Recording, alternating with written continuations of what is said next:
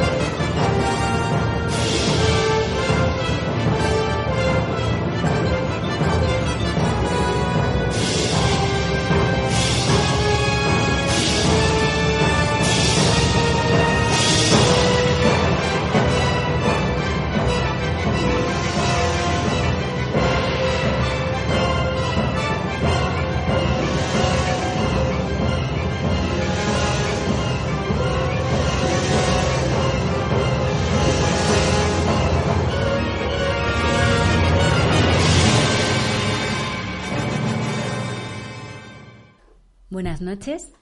Estábamos escuchando un fragmento de la banda sonora de King Kong, la película del año 1933, compuesta por Max Steiner. Y hoy volvemos con un nuevo programa de Más vale cine que nunca, en la versión musical.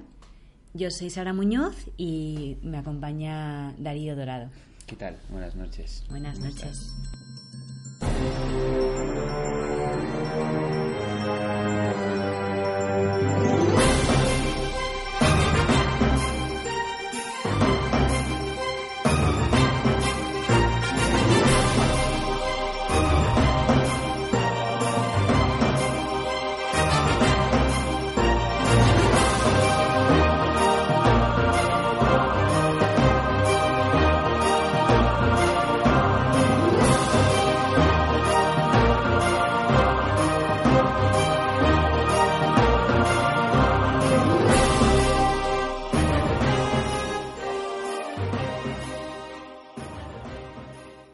Hoy vamos a, vamos a retomarlo donde lo dejamos, que fue el inicio del cine sonoro en 1927. Vamos a charlar un poco más de la década de los 30 y los 40, Eso es, sí, sí. sobre todo en, en- en el panorama estadounidense y quizá un poco de Europa, pero Que es donde, que es donde en estos años donde más se va a desarrollar la música, en parte por los acontecimientos geopolíticos, en parte por la guerra, en parte por eh, en parte por ser uno de los países que más apuesta por el desarrollo de esta nueva industria, claramente, con su sistema estudio y con todos estos aspectos que veremos. Para aquellos que no nos escucharan la semana pasada o sencillamente por recordar un poco dónde estábamos, dijimos que en 1925 Warner Bros., entonces un pequeño estudio de Hollywood, pero con grandes ambiciones, empezó a experimentar con el sistema Vitafone para sincronizar el sonido con la imagen. Y mm, bueno, la primera proyección comercial de una película con este sistema fue, mm, fue El cantor de jazz, con Al Johnson como actor en 1927. Y bueno, inmortalizó este momento pronunciando las palabras inaugurales del cine sonoro que fueron Ustedes aún no han escuchado nada. Y a partir de aquí comienza lo que consideramos, bueno, este es el comienzo de lo que consideramos cine sonoro y que trae consigo un montón de novedades técnicas y, mm, que, como comentábamos en el anterior programa, no gustaron a, muchos directores y, bueno, traen- trae una nueva complejidad al cine que, que, que no se esperaba. Sí, efectivamente el cine se va a transformar, se va a transformar en su lenguaje y se va a transformar en su propósito en gran medida. Hasta entonces el, cine no deja de ser un experimento que, como ya, hemos- como ya dijimos, pasa por, por una primera fase de, de ser la exposición de un invento en, en, eh, pues en ambientes eh, más quizá de, de clases más obreras para ser pasa de esto a ser un, un, un, un arte en el que desarrollar determinadas eh, pues, cuestiones narrativas y aquí será, eh, aquí a partir del, inicio del, sonoro es donde se empieza a, canalizar, digamos, la energía del cine en tanto que arte narrativa con un propósito definido y se empieza a utilizar también, eh, como veremos, con más con más conciencia, eh, con propósito propagandístico en unas y en otras en unas y en otras direcciones. Efectivamente, el sonido también dijimos que la entrada del sonido en realidad se entiende como la entrada de la música en el cine cuando, cuando lo que cuando sería más preciso definirlo como en la entrada de la palabra y del, del ritmo, de la palabra hablada y del ritmo, como ya dijimos en el programa pasado, ¿verdad? Sí. Hemos comentado que la palabra es, el, es la, la, la, estructura, la columna central alrededor de la que van a gravitar todo el resto de elementos que hasta entonces pues campaban a sus anchas en el cine, la imagen, el, el sonido, valga la redundancia, el sonido un tanto que ruido o ausencia de sonido, la música, que ya existía, como ya dijimos, y, y, y, esto va a transformar los temas, va a transformar los temas y las maneras de tratar los diferentes temas. Y bueno, dijimos que no siempre para bien, ¿no? Porque se había desarrollado una técnica de la cámara que, que se perdió a favor de, de, una cámara fija que, que rodara la escena donde lo importante era el diálogo. Efectivamente, las escenas se van. Pero sí, efectivamente, las, las, las, escenas se van. Digamos que la escena emplaza al continuo. Y esto es algo interesante en el aspecto de la música, porque la década de los 30, si, si tuviéramos que definir en una sola frase en qué consiste la década, en qué consiste el desarrollo, qué aporta el desarrollo de la década de los, de los 30 en cuanto a la música en el cine, sería. Eh, sería que se pasa de...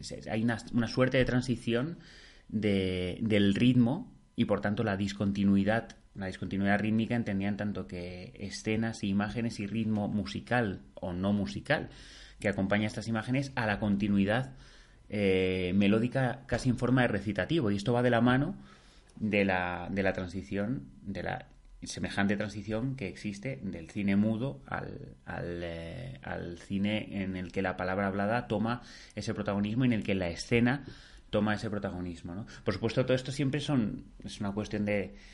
Es una, una transición, siempre que, revisamos la historia, la, ponemos hitos en el camino para decir a partir de entonces ocurrió esto y a partir de entonces ocurrió lo otro y por supuesto las, las transiciones siempre, siempre son exactamente eso, transiciones que se, que se desarrollan de manera paulatina, efectivamente, y que, y que y en la que todos los elementos influyen en todos los elementos. Esto es, esto es importante recalcarlo, ¿no?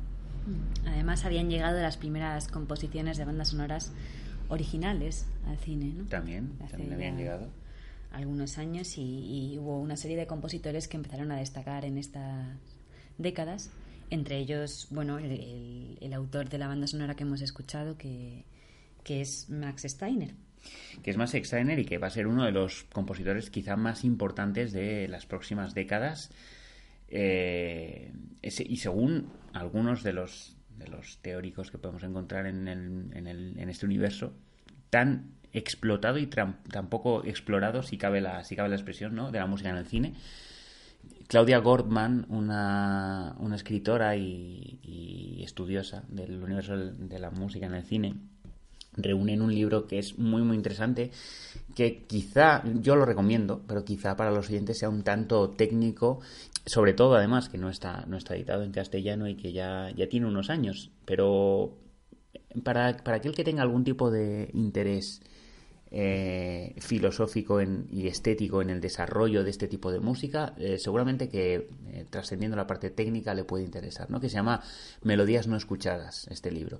Y en este libro Claudia Gorman se dedica, a, entre otras cosas, a recopilar todo lo que constituyó el sistema, el sistema estudio hollywoodense aplicado a la música, que es lo que ella llama el sistema Steiner que ahora hablaremos de ello. Pero yo creo que merece la pena comentar algunas de las, de las mm, novedades técnicas que, incluye esta nueva década y este nuevo, estas nuevas, eh, esta, esta, evolución técnica que supone la inclusión de la palabra ¿no? en, el, en el cine.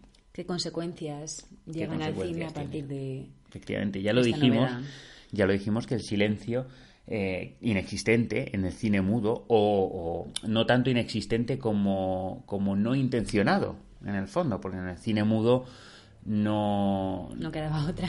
no, por una parte no quedaba otra. Fíjate, este- y esto es, es curioso, en, los- en muchos de los sets de grabación había música ambiente.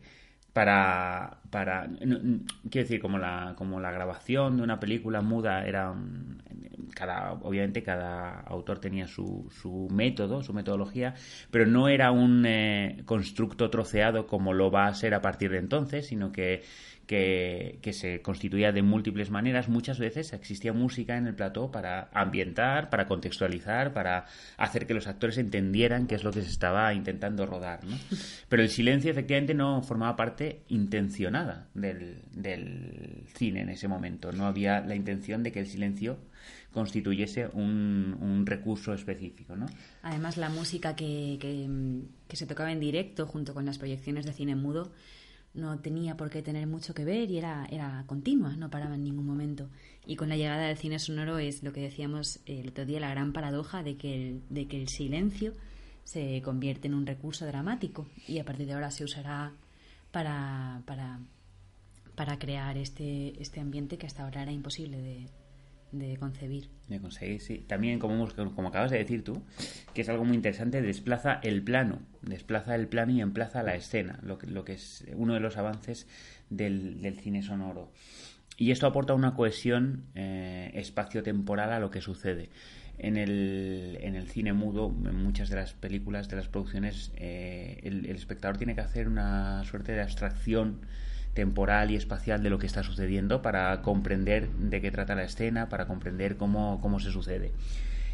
Eh, este, este plano es emplazado, es, es desplazado por, por, por, por la escena en la que los diálogos en la que la palabra nuevamente estructura y vertebra eh, esta coherencia espacio-temporal, es decir, toda esta, toda esta, todo el guion, toda la, todo el peso de, de la historia, de la coherencia lógica de la historia, va a estar en, en la escena y va a estar en, en el diálogo En la palabra de los personajes. en la palabra de los personajes. También economiza planos al presentar elementos que no necesariamente tienen que estar presentes en el, en el, en el escenario, como dijimos, creo que dijimos el otro día, ¿no? Que el, el ejemplo más clásico es el de suena un teléfono y no hay que no hay que enfocar el teléfono, no hay que poner en plano el teléfono, ya se oye, por lo tanto el espectador ya es capaz de hacer esa abstracción y decir, ok, suena un teléfono, algo va a suceder a continuación a raíz o alrededor de esa llamada, ¿no? Por ejemplo.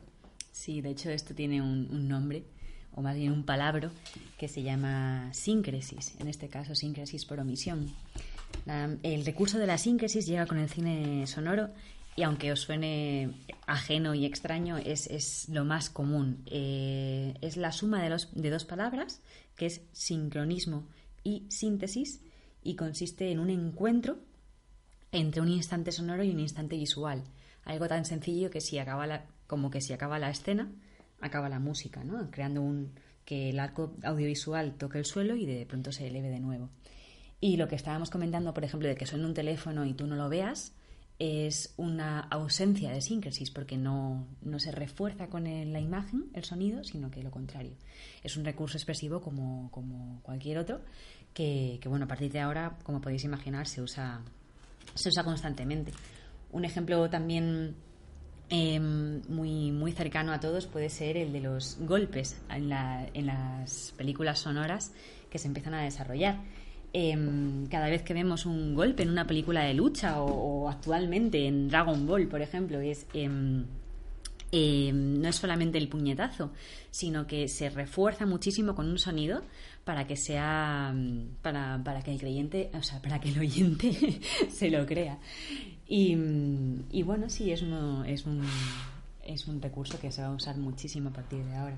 Sí, toda esta dimensión sonora que toma también hace alusión a la experiencia del espectador, eh, como decíamos el otro día, en tanto que experiencia individual, no experiencia colectiva. Muchas veces, y además esto también, eh, esto también entra a colación de- del sistema de Max Steiner y de los avances técnicos que también los hubo, que trae consigo, muchas veces en las películas no somos conscientes como espectadores de la dimensión que toma el sonido que no tiene nada que ver con con la dimensión real de ese sonido, de cómo viviríamos ese sonido en la realidad, lo que tú acabas de decir, el puñetazo, cómo se oye. Un puñetazo no suena. Un puñetazo, como un exactamente, no suena como, no suena como, no suena, sí, no, no, no, toma esa dimensión ni ese protagonismo en la realidad, ni, ni muchos otros, ni muchos otros recursos. Recuerdo el tema del- de, a colación de la, de la síncresis, el tema de la de cómo un sonido es capaz de, a través del valor añadido, cómo un sonido es capaz de transformarse en otro sonido eh, por una suerte de, de- de mímesis, de imitación, pero que ocurre en la cabeza del espectador y que no tiene nada que ver con la mímesis.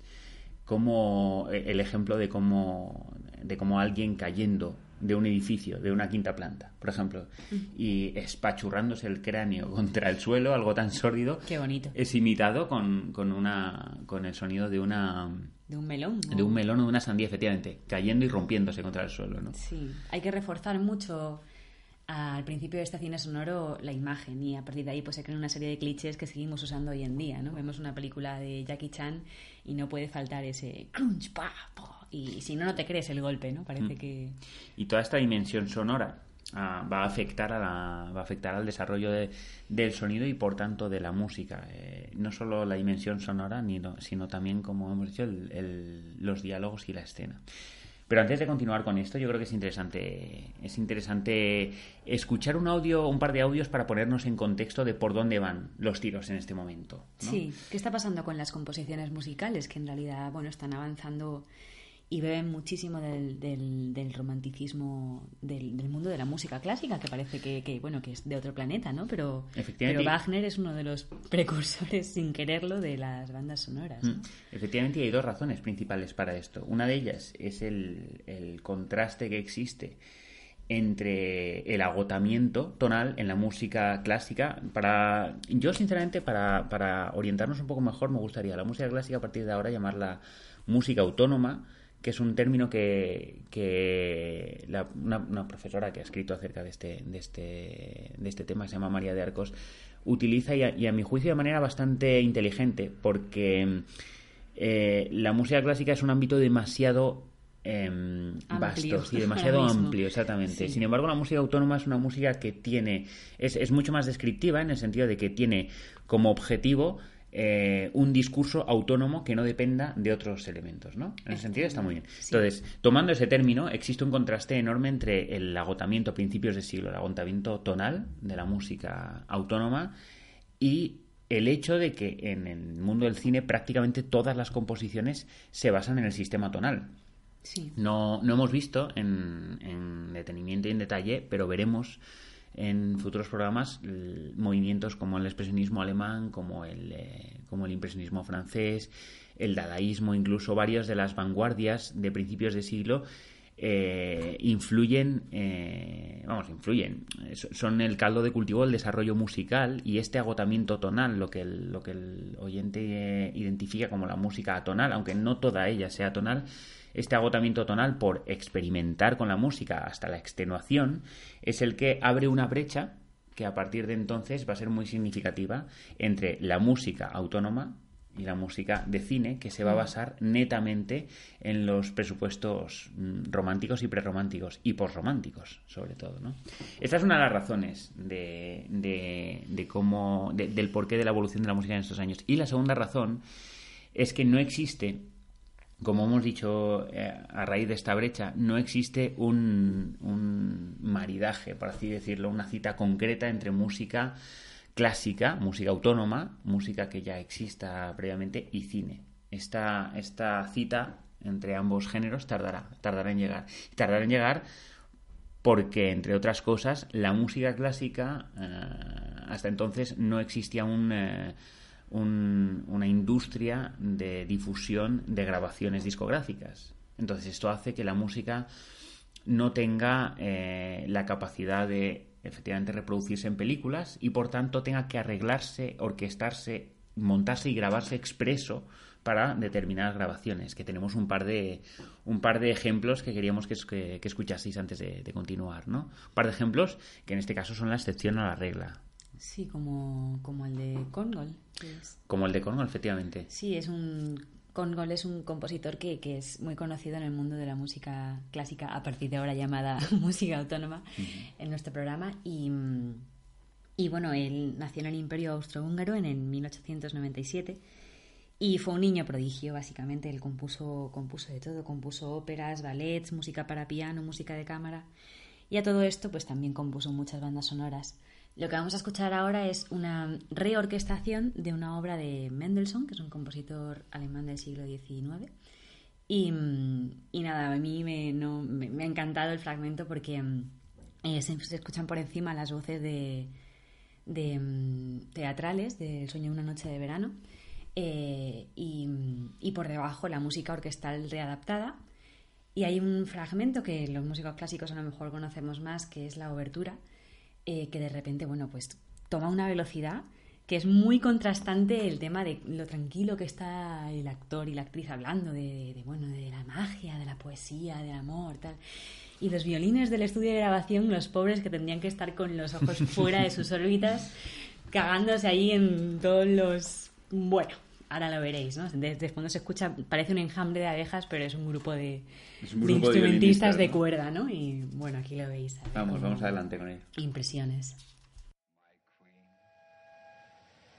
Take hands with me. Now thou and I are new in amity.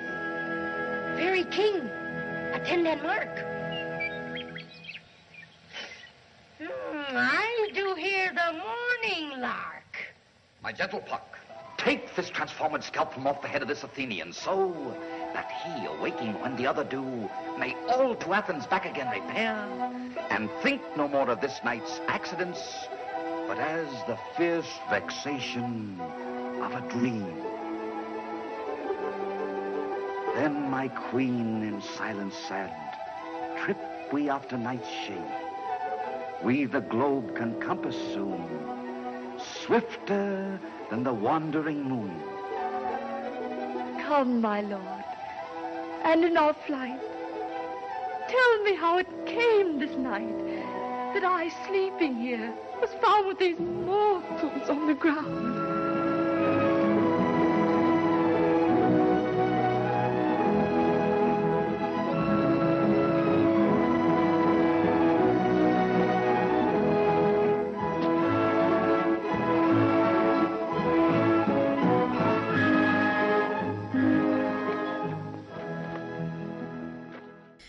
Korngold además llamará a sus composiciones de bandas sonoras sus pequeñas óperas sin canto, ¿no? Era un romántico.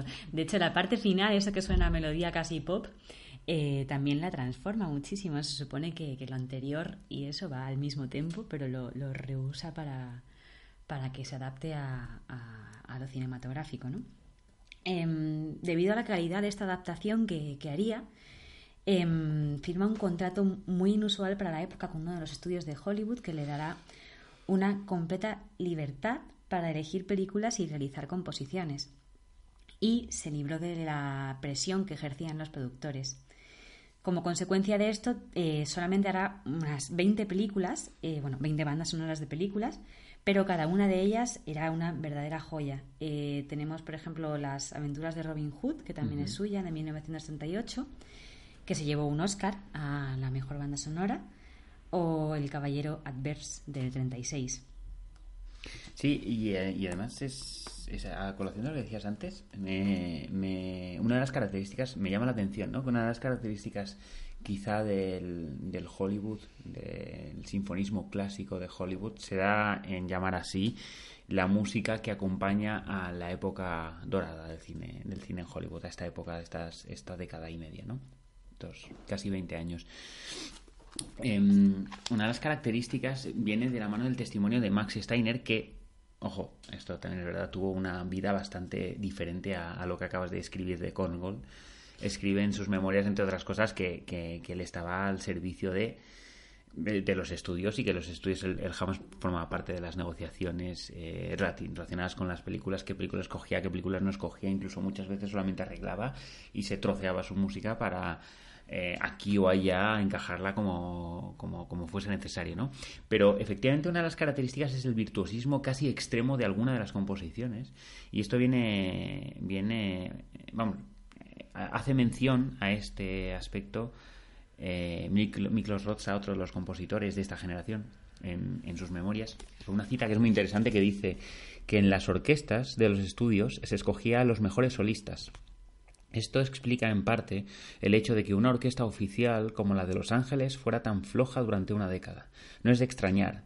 Debido a los salarios poco habituales que se daba a los músicos, estos no lo dudaban a la hora de trabajar en el cine. Es curioso, porque esto, en el fondo, y, yo creo que nosotros podemos hablar por nuestra propia experiencia, se sigue dando. Se, se sigue, sigue ocurriendo que eh, el, el ámbito de grabación de bandas sonoras eh, de cine es, es un ámbito mucho más lucrativo que, que el de cualquier orquesta. De hecho, muchas, muchas orquestas de primer nivel mundial actuales, como, como London Symphony, financian parte de su temporada, quizá más erudita, gracias a grabación de bandas sonoras, sin desmerecer la labor de la grabación de bandas sonoras en absoluto, porque muchas de las bandas sonoras que ha grabado la London Symphony no las podría haber grabado otra orquesta. Sin ir más lejos, Harry Potter, esto es una realidad, ¿no? Es decir, ambos hemos, hemos, hemos participado en una producción de Harry Potter y sabemos lo que es tocar eso. Entonces, eh, es curioso que esto, que esto siga pasando. Esto es una de las características. Y cabe también destacar que, bueno, que muchos de estos compositores que vamos a nombrar y que vamos a, que vamos a estudiar hoy en, en- este programa centrado en el sinfonismo clásico en Hollywood en estas dos décadas, son de herencia posromántica porque vienen de Europa y porque vienen de una tradición posromántica y porque han estudiado con, si no con Wagner, con herederos de Wagner, ¿no? Y es la guerra, Segunda Guerra Mundial la que les hace la que les hace emigrar en algunos casos, en otros casos la búsqueda de, de una prosperidad económica, de una mejor vida o medrar en el fondo, ¿no? Sí, la guerra o la, em, el ascenso del fascismo también hace a muchos compositores emigrar, ¿no? Como era esta frase que decía que Hollywood estaba compuesto por, por judíos, Por mujeres judíos, mujeres inmigrantes, efectivamente. inmigrantes, sí. Efectivamente. Así que si eres de estos oyentes que, que dice que no le gusta la música clásica pero que ama las bandas sonoras, repiénsatelo porque están todas basadas en una herencia de... Hasta hoy en día. Sí, sí. Hasta hoy en día. hasta hoy en día, pero escuchamos John Williams y es, es una herencia directa de- del, del siglo XIX tardío De hecho, eh, John de- en la música clásica. De hecho, John Williams estudió con Cornwall. Con Cornwall, efectivamente, y Cornwall, seguramente estudiaría con uno de los grandes de, de este mm, estilo wagneriano. Em, bueno, sí, esto. Podemos escuchar el siguiente ejemplo que tenemos por aquí de Ale- Alexander Nevsky, una película de una película de, de Einstein. Y Nos vamos a Rusia. nos vamos a Rusia, nos vamos a Rusia, pero nos Sí. vamos a Rusia por el por eh, el interés que tiene uno de los primeros binomios compositor-director, ¿no? Sí, estos Eh, matrimonios tan estos matrimonios que se crean. sí, tan, tan curiosos además, tan curiosos matrimonios creativos. Es cierto que en Estados Unidos estos matrimonios se van a dar con cierta con cierta regularidad, lo que pasa es que están más sujetos a unos intereses económicos que a una que a una voluntad creativa o voluntad creadora. En el caso de Rusia y en, el cine ruso, en el cine soviético, que además tiene un fin revolucionario en todos sus términos, que además está potenciado eh, en ese sentido, este, este matrimonio es cuanto menos curioso en el resultado y en su, en su faceta creadora, ¿no? Ambos eh, creadores ya asentados en el universo, cada uno en su, en su universo creador, cada uno en su rama profesional. No has comentado el compositor, Prokofiev, perdona, perdóname, Prokofiev. Un grande del uno de los clasicismo. exactamente bueno clasicismo De la música autónoma. de la música autónoma sí. Porque además en este caso Prokofiev es neoclásico ni si porque bueno esta es la, la lucha de siempre no la música clásica es un periodo muy concreto de unos años muy concretos y además es la manera que nosotros tenemos de llamar a un periodo concreto ni siquiera ese periodo se llamó a sí mismo de esa manera no Sí. y Bueno, por contraste además Prokofiev es neoclásico Para que los oyentes se aclaren, nosotros somos violinistas, músicos clásicos, entonces siempre vamos a pecar de, este tipo, de tirar sí. para nuestro terreno. Entonces, eh, sí, hay una pequeña confusión ahí porque eh, se llama música clásica todo lo que interpretamos y sin embargo abarca varios siglos y varios estilos dentro de la música clásica. Sobre todo Pero es que dentro de la música clásica hay un periodo que se llama clasicismo, al que nosotros nos referimos como música clásica. Entonces, siempre tenemos ahí un poco Cristo, ¿no? O sea, dentro de la música que interpretamos nosotros está la música clásica, la barroca, la romántica, eh, Eh, Que seguramente el, el oyente medio conocerá y habrá, habrá oído hablar de ella. Sí, pero que todos estos términos se, se agrupan dentro de lo que, o sea, el término más sencillo de música clásica, pero da pie a mucha confusión. Bueno, pues vamos con el ejemplo ¿no? de Alexander Nevsky, Sí, eh, película, de, película de Einstein, eh, música de Prokofiev de 1938.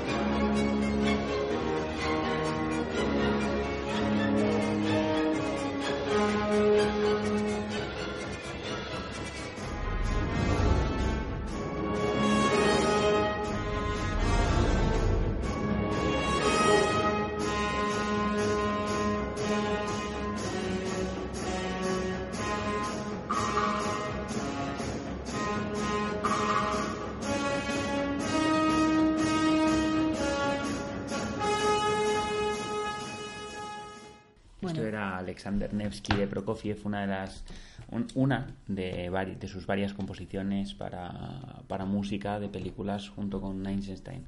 Es verdad que el estilo de Prokofiev en esta obra en concreto y en, y en muchas obras esta obra, quiero decir, podría perfectamente pasar por una suite sinfónica de las que de las muchas que compuso Prokofiev. Y aquí esto es interesante para recalcar y para nos sirve para como puente para eh, quizá comentar que uno de los mm, una de las razones como dijimos como ya dijimos mm, por las que el- la música en el cine es y existe es porque era y existía en otros ámbitos escénicos como puede ser el- el- la ópera el ballet y el, y el teatro melodramático del siglo XIX entonces este, este, esta comunión ya preexistente es la que estructura todos los, digamos, consensos culturales, todo lo que, todo aquello que hace que entendamos que las cosas son como son y no solo lo entendamos, sino que lo aceptemos y participemos de ello como, como oyentes. Prokofiev, como digo, es- escribió, compuso muchos, muchos ballets a lo largo de su vida, así como, como óperas.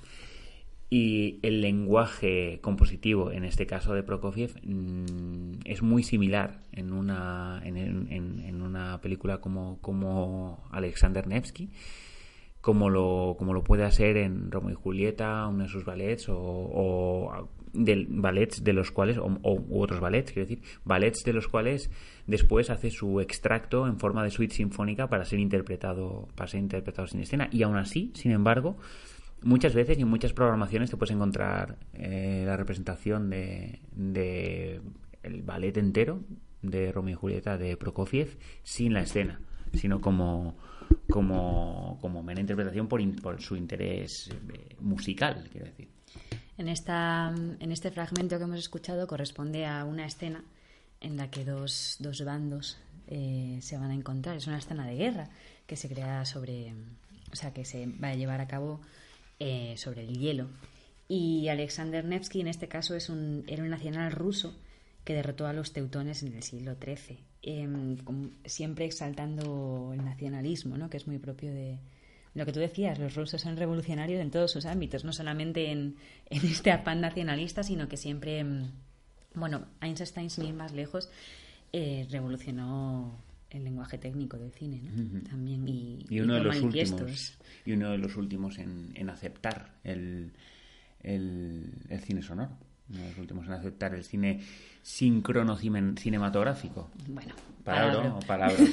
Atención, palabra. Que, es, que es así como lo definen, como lo definen algunos teóricos, al cine, al cine sonoro. Ya. El cine que sincroniza sonido, palabra e imágenes y movimiento. ¿no? Él hizo un manifiesto en contra del cine sonoro precisamente por porque se iba a perder esta capacidad técnica que había ganado la cámara, ¿no? Esta capacidad cine. expresiva, sí. Manifiesto de contrapunto orquestal se llama. Bueno, y este, con estos dos ejemplos, eh, yo creo que podemos ir a meternos de lleno en el sistema, en el sistema estudio, aunque hayamos dado pinceladas arriba y abajo, meternos de lleno en el sistema estudio eh, Hollywoodiense. hollywoodiense, exactamente, el, del sinfonismo hollywoodiense, ¿no? Hmm. Sistema estudio que asienta Max Steiner, como ya hemos dicho, y que constituye en el fondo lo que es es un modelo, mm, una, una fórmula uni- unificada de, de componer, una fórmula unificada que lleva no solo a. Que, que- que conlleva todas las facetas de producción de una película. Es decir, tanto, tanto en el aspecto técnico de la grabación de la película, la escritura del guion, el sistema estudio sistematizaba y reglamentaba cada una de las etapas de construcción de una película. Con, el, con la ambición, como dijimos el otro día, a colación de la intervención de William Hayes en, en, el- en la presentación del Vitaphone, ¿no? ¿Os acordáis?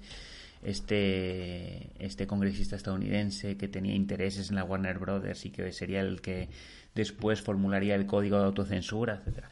Eh, pues que constituiría efectivamente qué es el cine americano, cómo se va a hacer, cuáles, qué, qué temas se van a tratar, qué temas no se van a tratar, cómo se van a tratar y por tanto qué papel desempeña la música en este aspecto, que es algo eh, muy interesante de ver en retrospectiva. Es algo muy interesante de ver en retrospectiva. Porque em, ves como de alguna manera las películas poco a poco se van transformando a medida que la música se va transformando con ellas y la música transforma a las propias películas ah, a través de sus, de sus, de sus avances técnicos. ¿no? Una de las, una de las quizá máximas del, del modelo Steiner es que la música es un puente entre palabras y acciones físicas. Que en ese sentido no rompe la continuidad, como dijimos antes, eh, el ritmo deja paso a la melodía en forma de recitativo y en este sentido se podría decir que, que en esta década y media eh, hay un paso de la discontinuidad a la continuidad musical. Las, las escenas son fragmentos separados, son fragmentos eh, no unidos, sino por una, por una suerte de, de guion, no quiero utilizar, sino de, no quiero utilizar esta palabra, sino argumento, de trama. Y estas escenas, en un principio, tienen una música que empieza y acaba dentro de cada una de las escenas. Y hay una evolución en la que eh, estas escenas, en la transición entre estas escenas, empieza a tener una serie de puentes, de puentes musicales, que, con- que terminan por constituir un todo, un todo continuo que se llama discurso musical en forma de valor añadido, o sea, un discurso musical paralelo al discurso de la propia película, ¿no? Bueno, y podríamos hablar también de cómo, cómo las ban- la música, las bandas sonoras van concretando los, los géneros cinematográficos ¿no? en esta época. Efectivamente, la música concreta. Lo que concreta dices tú, los- crecen los de la mano, ¿no? O sea, se Sí. desarrollan juntos, la, el cine va experimentando y la música se va transformando con, con él y, y bueno, quizá los, los géneros más significativos de más peso en Estados Unidos en este momento fueron el cine negro, el cine western, eh, incluso la, la comedia musical, ¿no? Pero así por, por... Bueno, realmente el cine negro es de una gran importancia y podríamos pararnos un poco en ello, ¿no? El cine Eh, negro es de gran importancia, sin embargo, mm, sí me gustaría, sí me gustaría poner un par de ejemplillos antes, no musicales, pero sí hablar, eh, sí hablar quizá de varias de las características eh, en abstracto de toda esta época, ¿no? Porque además estas características terminan cristalizando en quizá el primer libro de análisis eh, musical, de, de análisis musical cinematográfico de la historia que es el de, el de eh, Hans Eisler y Theodor Adorno, ¿no? crítica musical cinematográfica. Estos, estos, eh, estos aspectos, estos, estas generalidades que me gustaría comentar antes de y poner y ejemplificar, ¿no? antes de, de pasar al cine negro, son, entre otras, son el, el uso del leitmotiv y el, y el uso de la melodía. Quizá estaría bien explicar en qué consiste el leitmotiv y en qué consiste y en qué consiste la melodía en los términos en los que lo estamos hablando. Bueno, sí, el leitmotiv es bien conocido por, por los músicos clásicos o los intérpretes de música clásica. eh, fue muy usado por Wagner, de nuevo, este, este gran referente para los compositores de cine. Y mm, básicamente es un pequeño motivo musical que representa algo. Y, mm, y bueno, de inmediato se ve que este recurso musical mm, viene, viene de lujo para, para las bandas sonoras. De hecho, Max Steiner es, es de, los, de los primeros en, en explotarlo. Eh, aparecerá mucho en Lo que el viento se llevó. Hay leitmotiv de amor, hay leitmotiv de, de, de Tara, hay como de hay, hay de toda clase. De, está en un ejemplo más actual el leitmotiv de tiburón sería el semitono famoso de Thor. Sí, está bien decir que, como has dicho, es un motivo musical que puede ser una melodía completa o puede, Puede ser, ser rítmico. una célula rítmica, melódica, puede ser algo muy pequeño o algo muy grande. Es decir, eso no... Lo, lo que caracteriza eh, quizá el leitmotiv es su repetición cada vez que aparece lo que representa o cada vez que se quiere mencionar lo que representa. Mm. Y, y cómo eso le da coherencia a través del uso constante a lo que representa, Sí. ¿no? Sí, además los propios compositores van jugando con ese leitmotiv como si fuera el elemento conductor de, de la composición y van, van, van modificándolo a través de diferentes armonías o, o- o timbres y, Efectivamente. siempre es interesante de localizar ¿no? dentro de una escucha. Que esto es algo que, que, que de alguna manera ocurre con menos frecuencia en el cine, lo que acabas de decir, lo de la exploración de ese leitmotiv, cómo cambia, cómo se transforma de una melodía, de una armonía a otra, y es lo que, lo que una de las cosas que critican tanto Adorno como Eisler en su libro. Este libro es ¿Qué, qué pasa en el cine? este libro que el, el leitmotiv no evoluciona a través de diferentes tonalidades, incluso a través de diferente, a través del contrapunto, no evoluciona tanto como evoluciona Como en, la en las óperas, por ejemplo, de Wagner, por una razón específica. Y es que el uso de, que es lo que critican, como decía en su libro Eisler y, y- y Adorno, que es un libro, hablamos de él porque es un libro significativo en el que dos grandes teóricos de la música Un poco pedantes. un poco pedantes y muy, muy, muy, muy, muy, muy enrevesados, con un lenguaje muy enrevesado y muy, muy gustoso de escucharse a sí mismo, pero muy interesante también. Esperemos que no haya Em, ningún eh, descendiente, ¿no? nieto de Hans Eisler. No, el libro es muy interesante, desde luego. Lo que pasa es que incurre en ciertas contradicciones que ya, que ya comentaremos, ¿no? Pero este libro fue muy significativo eh, por ser el primer estudio y por poner un contrapunto a una praxis que, que se desarrolla con total naturalidad y sin cuestionarse a sí misma, ¿no? La, de, co- la del sistema estudio, de la que estamos hablando, ¿no? Y este, este libro eh, es significativo, como digo, por, eh, por ser este primer estudio y por, por en, en el fondo poner a parir a todo Dios, literalmente, así, con estas palabras, por poner a parir to- todo, toda, to- casi todas las prácticas, ¿no? Y sobre todo, Sobre todo del cine, o sea, la no, no, música, perdón. de la música en el cine, sí, todas las prácticas de la música en el cine. Y sobre todo por la, la valentía y por el arrojo, quizá, de, de de atreverse a imaginar un nuevo contexto musical, eh, en el- un nuevo contexto, a secas, en el que la música se, se relacione con el cine de manera distinta. Y esto es, es tremendamente atrevido y, y- y tremendamente fútil, inútil.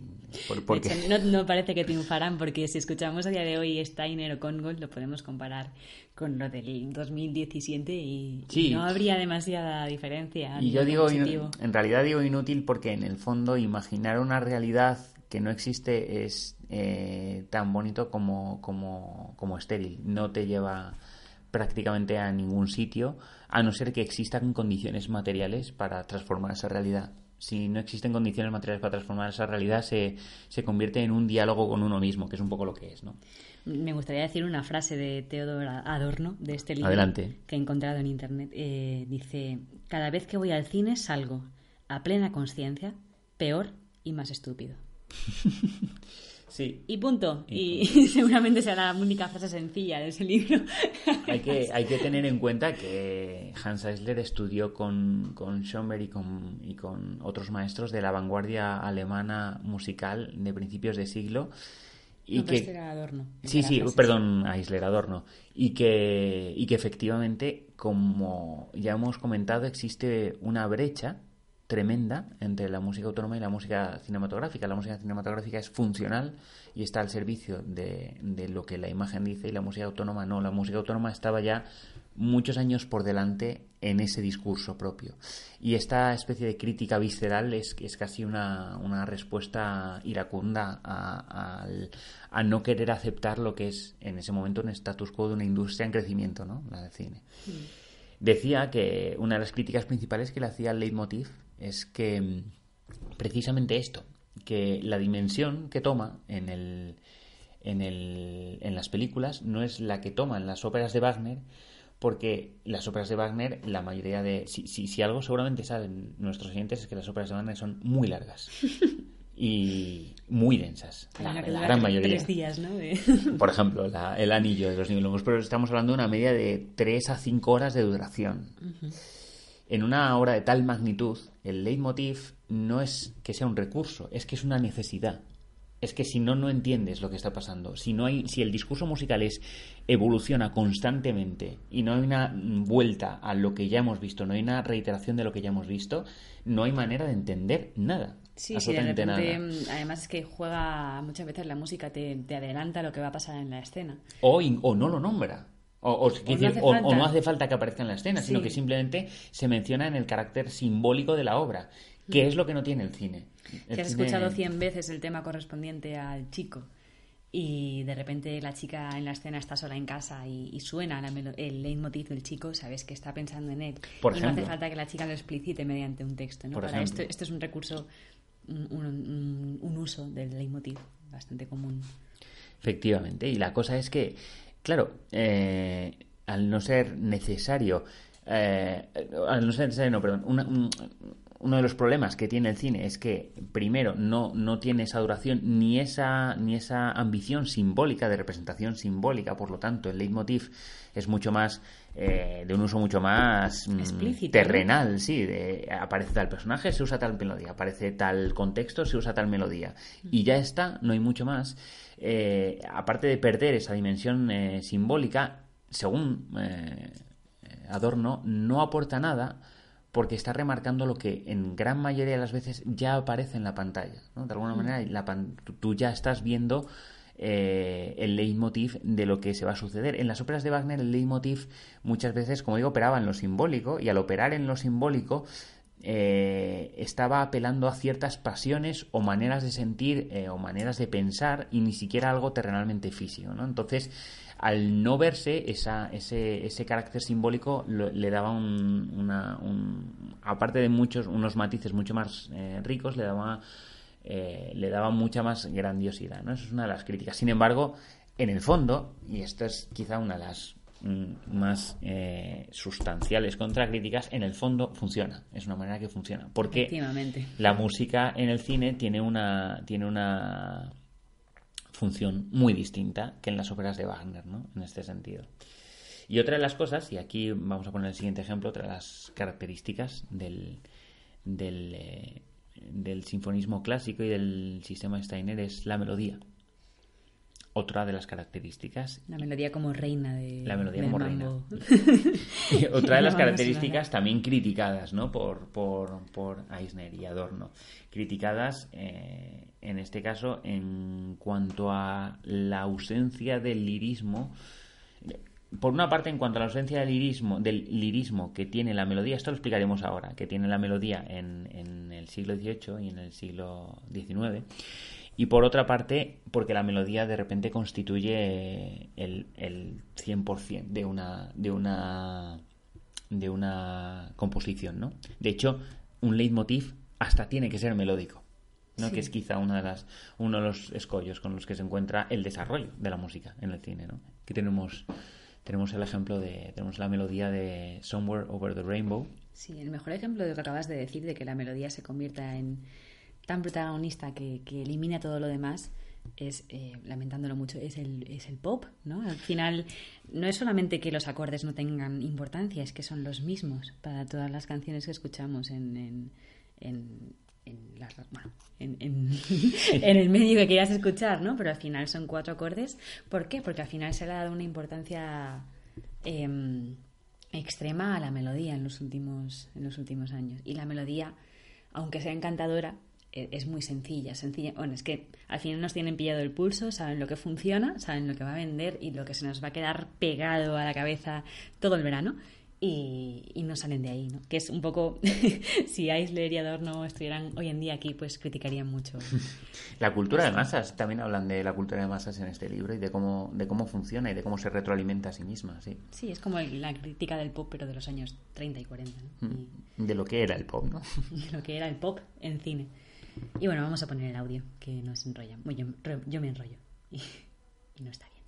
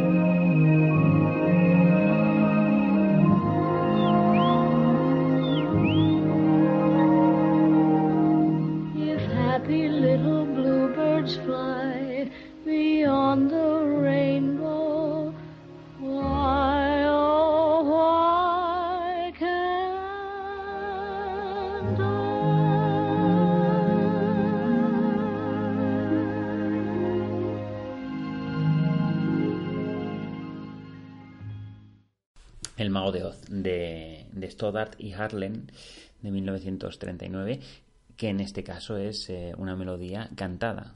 La canción también será, será uno de los elementos, uno de los ingredientes claves de este, de este sinfonismo clásico hollywoodiense. ¿no? Se llevó el Oscar a, a la mejor canción original por Over the Rainbow y a la mejor banda sonora por Herbert Stothart. De hecho, hay un, un dato curioso em, de este compositor que dice que, mm, bueno, él estuvo toda su vida componiendo bandas sonoras y eh, viajando a Escocia le dio un ataque al corazón y cierto, es cierto. años después compuso un poema sinfónico al que llamó Ataque al corazón. Y, y de- bueno, como que definió musicalmente lo que se sentía un ataque al corazón. Es como los compositores ya usan, usan todo, ¿no? Para- La verdad que no he escuchado esa, Yo esa suite, pero ahora mismo me, me- tengo bastante curiosidad por saber qué es lo que entiende él por la representación de un ataque musical de un ataque al corazón. En Escocia, que igual se basa en... Que el- igual no, que igual no es lo mismo que en, que en No, Albacete, a lo mejor, hombre, ¿no? Por supuesto que ejemplo. no. Hay que, hay que definir el paisaje. Ah, bueno, claro, hay que definir el paisaje primero. Escocia siempre da mucho juego, ¿no? Claro, hay que contextualizar y luego ya hablamos de... Luego hablamos del, de lo que es el ataque. Del pachucho. Madre mía, Sí, sí. madre mía. A veces estamos un poco pirados los músicos, ¿no? Bueno, uno busca ideas donde puede, ¿qué te voy a decir? Uno busca ideas donde puede. Supongo. Bueno, esta película fue un éxito en 1969 y está basada en la novela infantil El maravilloso mago de Oz. de- Y además forma parte de este género, ¿no? De películas del escapismo. El escapismo, el año 39 em, eh, comienza la Segunda Guerra Mundial. eh, el escapismo como, como filosofía de pensamiento de no quiero vivir en esta realidad, ¿no? Ninochka, El Mago de Oz, todas estas películas. Esta chica se la lleva un, un tornado, ¿no? A esta chica se la lleva un tornado, efectivamente. efectivamente. Me piro de la realidad y aparezco... Y aparezco en el mundo de Oz, exactamente, en eso en esto consistía, en esto consistía. sí. El escapismo siempre es un, un recurso recurrente a la hora de, Mm. de, de vivir en un, en un contexto de horror.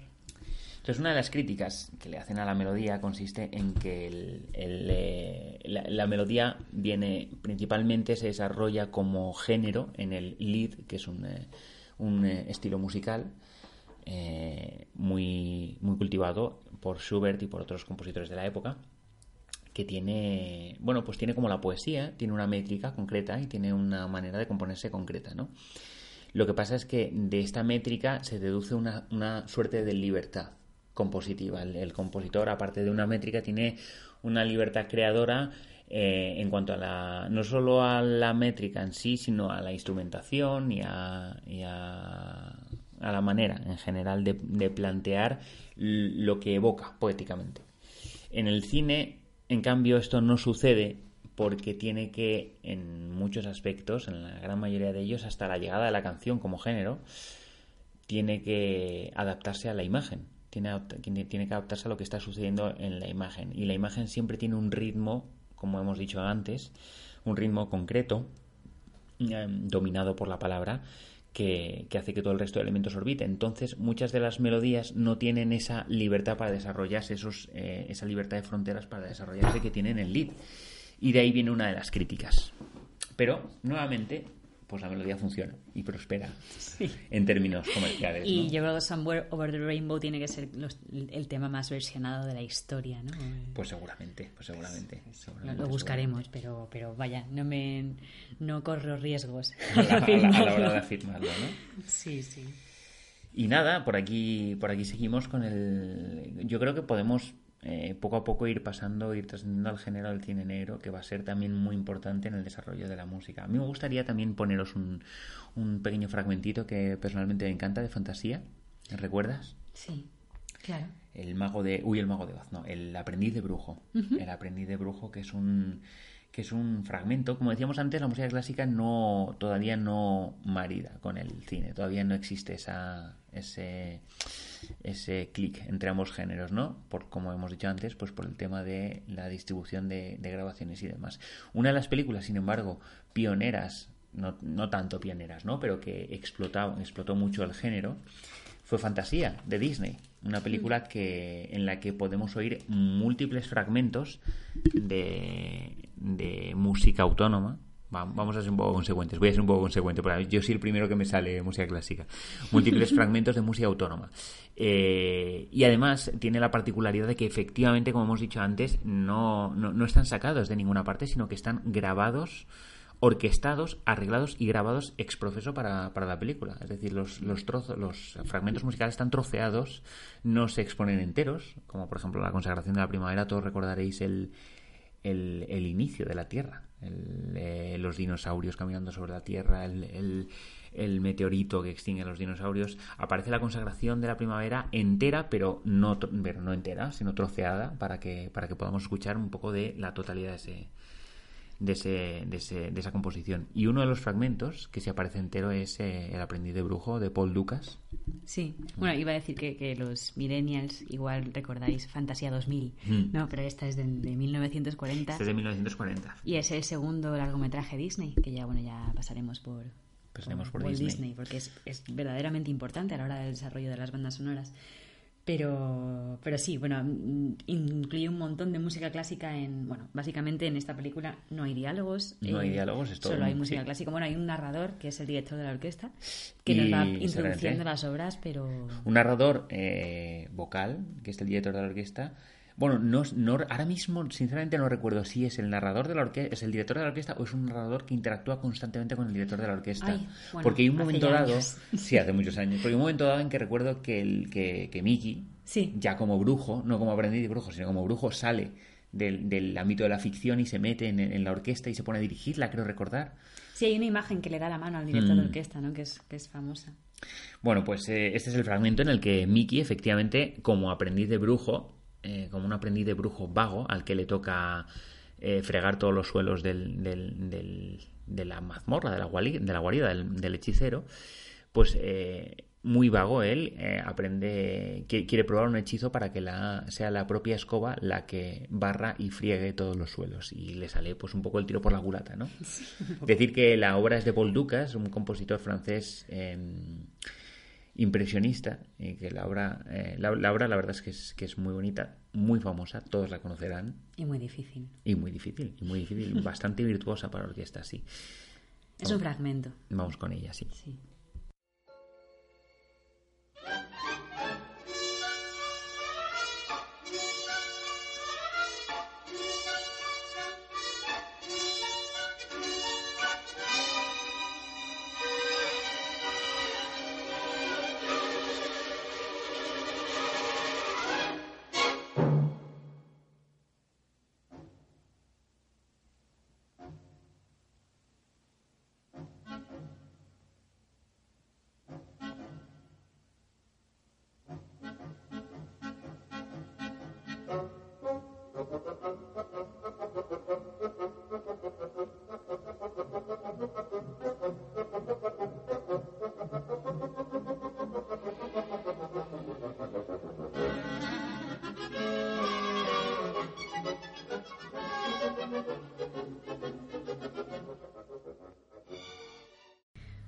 Bueno, seguimos en Más vale cine que nunca, que a veces para los nuevos oyentes no, no sabrán dónde ubicarse.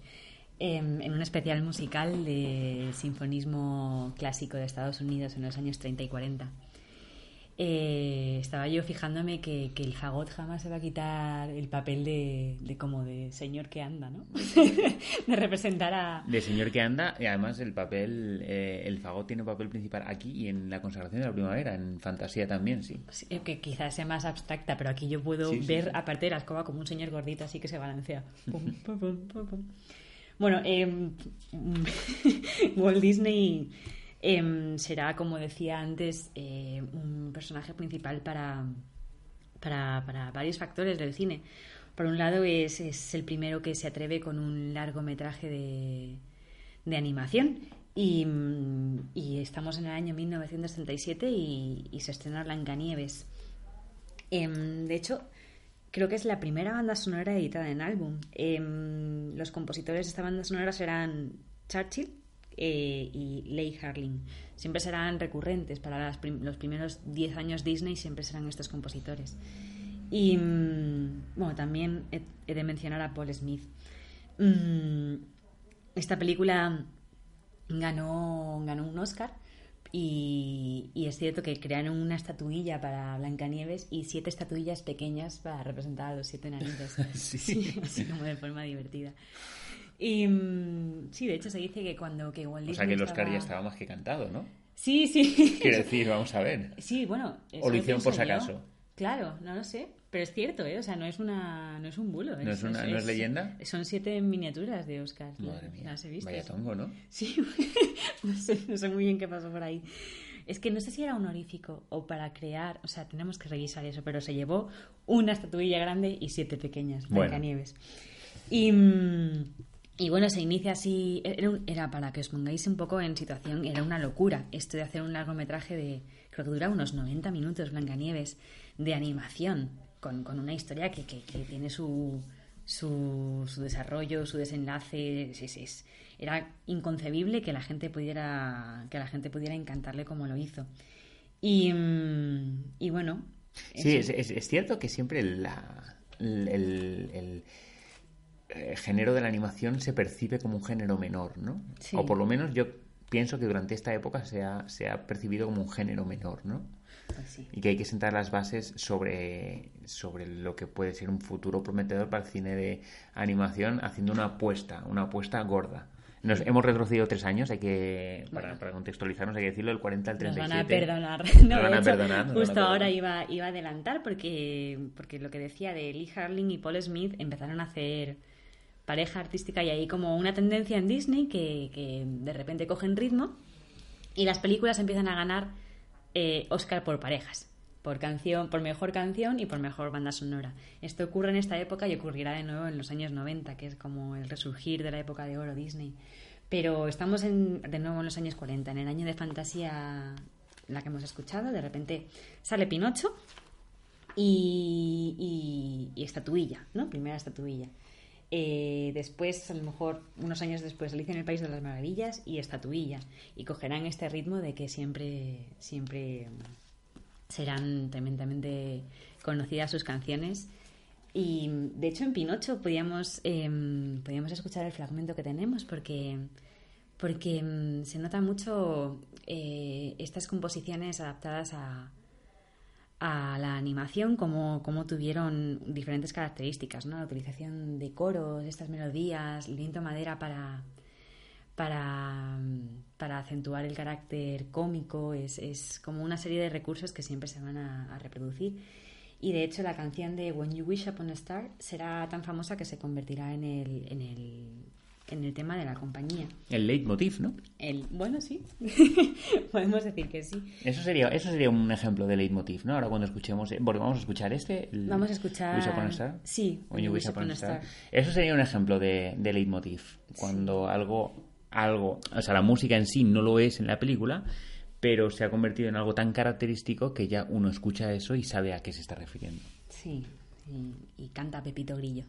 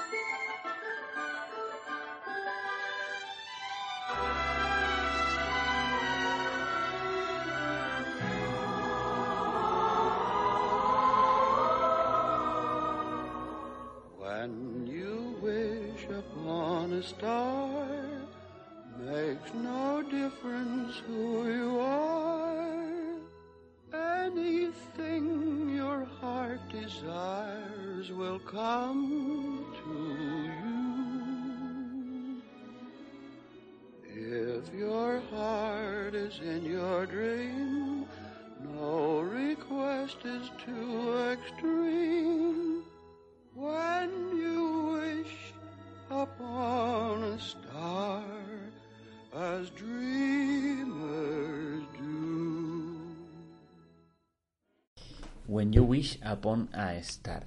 Yo no sé si lo estoy pronunciando bien. Este sonido que escuchamos, este sonido velado de las cuerdas, eh, con una melodía constante, verdaderamente, pues así, sin intentando no ser, no ser eh, cínico, intentando no ser hiriente, muy, muy pastelosa, ¿verdad? Est- Esto es el, esto es el sonido, es el sonido del sinfonismo clásico, es uno de los sonidos característicos, ¿no? Del sinfonismo clásico en Hollywood, que en este caso, pues trasciende efectivamente también a- al cine de animación. Este sonido clásico que se, que se estructura y que se caracteriza por varias por varios elementos. Yo creo que podemos ir caminando hacia hacia hacia uno de los géneros mm, clave en la historia del, del cine y de la música en el cine, hacia el género negro.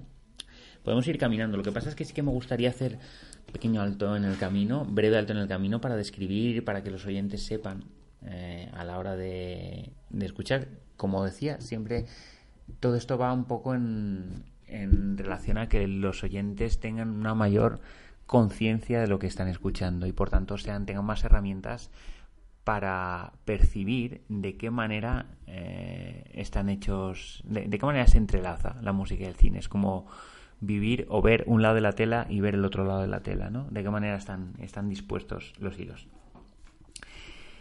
Eh, como, como mencionaba antes a Claudia Gorman en el libro de Melodías no escuchadas, ella hace un repaso, ¿no? Podríamos decir así, un repaso de la de, lo que serían los aspectos fundamentales de- del sistema Steiner, del sistema mm, eh, musical, digamos, del sistema estudio. Y quizá los dos más interesantes para el oyente. Bueno, hay, hay uno que a mí parece- me parece parcialmente muy interesante, ¿no? Hay dos que son muy fundamentales, hay uno que es interesante y hay otro que es, bueno, pues secundario en el sentido de que se sobreentiende. El que se sobreentiende es que dice, eh, afirma que la música no está concebida para que se oiga conscientemente y que de esta manera está subordinada siempre a la, a la narración y a la duración de las secuencias, que es un tejido neutro mm, de elementos musicales, de, redobles de percusión, de acordes, de, de recursos de la cuerda como trémolos o como pizzicato, pero que constituye una especie de tejido residual musical que ambienta. Este es, este es quizá el más, más prescindible, ¿no? Pero los dos aspectos más fundamentales que sí que, que sí que son interesantes eh, de reflexionar y de ver, el, más evidente y el, y el que más ha sido vehículo de transformación de la música es que eh, la música traduce emociones.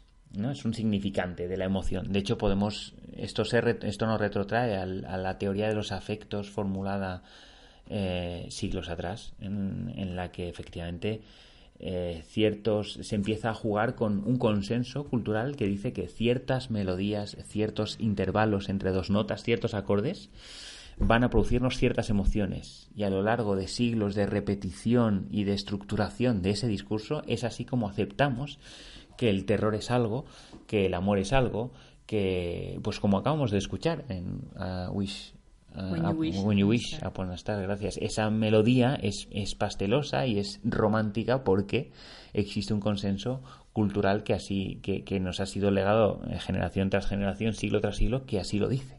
¿no? La música no está hecha en este sentido de dogmatismos. No es o no es, sino que es en un contexto.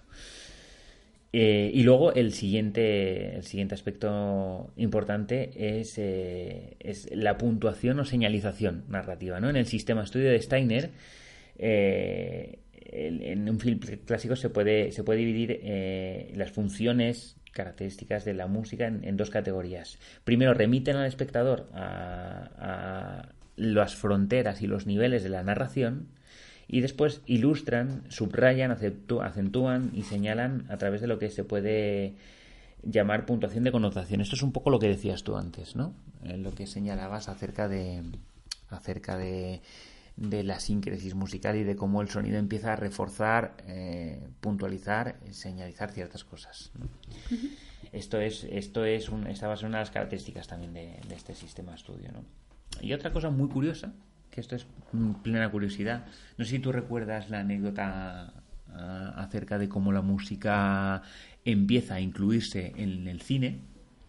Eh, la de Hitchcock. Exactamente, como la música empieza a incluirse en el cine Sí. eh, a, a nivel eh, de estructura mental. No sé si me explico, creo que tú lo puedes Sí, a ver, mejor. mm, era una anécdota que, que, bueno, no está del todo comprobada, pero es muy divertida. No, pero- Porque a veces la música, o sea, al principio del cine sonoro, sobre todo, la música necesitaba una excusa visual. O sea, mm, no se atrevían a. No sé, o sea, si no, sonaba, si no había una radio, no, pues no sonaba música. O si no había un señor tocando el violín, pues no sonaba un violín, ¿no? O sea, la música siempre tiene una fuente visual, ¿no? De la que salía. Sí, sí, efectivamente, estoy buscando esto porque es muy divertido. Y. mm, Quiero recordar que la historia era que, que estaban en, en una en medio del mar, en una ¿en qué película de Hitchcock era? ¿Lo tienes por ahí? Sí, eh, bueno, estamos eh, en Náufragos de Hitchcock. Náufragos. Esto- Sí, sí, sí. Era, esto era, sí, sí, sí. Entonces, eh, Alfred Hi- Hitchcock no, no quería que la película llevara música porque decía que de dónde iba a provenir la música en el medio del mar. Y se dice, se comenta, que David Raksin le dijo, ¿y de dónde salen las cámaras en el medio del mar? ¿no? Efectivamente, y es que esto es muy curioso, porque este, este es uno de los aspectos que comenta Gorman en, el, en, en su análisis sobre el estudio, sobre el sistema Steiner. Dice que el, el gran público admite ser perfectamente consciente de la cámara y de sus evoluciones a condición de no verla nunca. Sin embargo, dice, eh, en oposición dice que eh, no admite ser ni siquiera consciente del equipo y del proceso sonoro, es decir, no admite verlo, sino que además, eh, no solo no admite verlo, sino que además tampoco admite que le obliguen a representárselo mentalmente mediante un efecto de alejamiento a través de un traveling sonoro, por ejemplo, que muestre el lugar que se ocupa el micro o mismamente la respiración del músico que está interpretando o la fricción de las cuerdas o de, o de los instrumentos de, de los instrumentos la, la respiración por ejemplo los instrumentos de viento la fricción de cuerdas en los instrumentos de, no de cuerda. o- no no efectivamente no suena. El público no admite ser consciente de, de este tipo de, de este tipo de, de características. Sin embargo sí que admite ser consciente de cómo la cámara se mueve a, a- a condición de no verla ¿no? Entonces, esto es una gran evolución mental en este sistema. eh, el hecho de que el público poco a poco va admitiendo, va admitiendo nuevos, mm, nuevos consensos, digamos. El- el- los creadores exploran nuevos terrenos y va admitiendo nuevos consensos, como lo que acabas de decir. De repente alguien dice, ¿y por qué no va a haber música si estamos en, en el medio del mar, si, si hay cámaras? No sé, no sé quién ganó esa discusión, ¿eh? porque Hitchcock era un, era un personaje. Sería cabezón, sería cabezón, pero bueno. Y además no sé si la, bueno, realmente lleva la música de abertura a la película, pero, Y de hecho, pero habría que verlo. Y de hecho, uno de los inventos que sale a colación del, del estudio del sistema Steiner, perdón, es el Up and Downer, se llama, que es, un, es, es una máquina que forma parte del proceso de postproducción, de grabación, que lo que hace es automáticamente graba, bajar el nivel de música en los momentos en los que la música está coexistiendo a la vez que un diálogo. Es que, a ver, si tuviéramos que, que visualizar una jerarquía aquí, la música está ba- bastantes pasos por debajo de, de Mm. lo visual. Está al servicio de, ¿no? Sin embargo, forma parte de ese tejido. Sin embargo, a- gracias a este sistema y a, y a sus compositores, forma parte de este tejido hasta el punto de que es indisociable. Y, y- y se disociará gracias a experimentos cinematográficos y no a la norma, ¿no? Digamos, cinematográfica. Podemos ya sí que escuchar eh, 1941, llega Orson Welles con Ciudadano Kane y de la mano de quizá uno de los compositores que va a ser de los más importantes en las tres décadas siguientes, de Bernard Bernard Herrmann, Herrmann. efectivamente. Em, bueno, además, eh, Orson Welles eh, era un crío. Era un esto crío en esta época, eh, sí. Esta película le llega, mm, le llega por su éxito en, en La Guerra de los Mundos, donde Bernard Herrmann también le echó una mano Efectivamente. con el sonido. Y, bueno, ya sabéis que, que no sé si lo comentamos la semana pasada, que, que mm, Orson Welles mm, causó el terror en Estados Unidos eh, narrando la guerra de los mundos porque, porque se creyeron que, que había una invasión alienígena. Y bueno, se, se habló, se, se escandalizó muchísimo. Luego, luego no era para tanto, pero incluso se llegó a decir que hubo intento de suicidio, fue una cosa. Bueno, la cuestión es que, que tenía 20 23 años cuando, cuando la guerra de los mundos y 24 a la hora de estrenar eh, su ópera prima, que será Ciudadano Kane. Y, bueno, vamos a escuchar un pequeño fragmento y ahora os contamos. Vamos a escucharlo.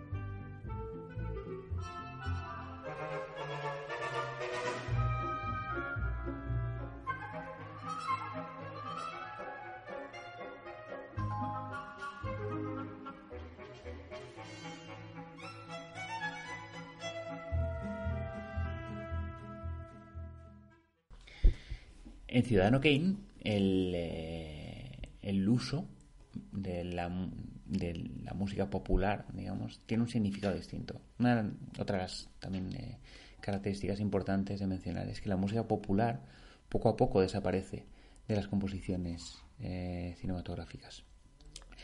Poco a poco va desapareciendo en favor de una música más desarrollada, más eh, por música popular.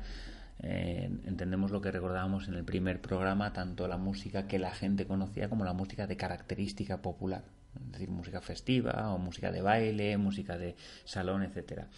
En esta película, sin embargo, la música popular, este tipo de música popular, lo que acabamos de escuchar es una suite que recopila varios temas, pero que nos da una buena idea de, de- de este, de esto que voy a comentar, y es que en, este, en esta banda sonora, eh, esta música popular no se utiliza como, significado de una eh, pues de una vida sana, ¿no? digamos de una, de una manera sana, de una sana vitalidad, ¿no? sino que se utiliza banalizando, eh, teatralizando y banalizando eh, la trivialidad, el afán de lucro o la vulgaridad que están asociadas al personaje principal de la película. Esta es una de las características que además muy bien representada por Herman porque aunque no sea muy perceptible, utiliza disonancias que subyacen, que acabamos, como acabamos de escuchar en, en- en este tema, en este tema, en esta característica bailona, ¿no? Eh, disonancias que subyacen que hace que el- no, no sea tan sencillo ni tan simple, sino que haya algo por debajo que nos haga sentir que, que- que las cosas no, no, no van del todo bien, que la música no es, que, bueno, a través de la música no, que no es que todo, no todo es exactamente lo que parece ser, ¿no? Y nada, una de las películas, una de las películas más importantes quizá de la historia del cine.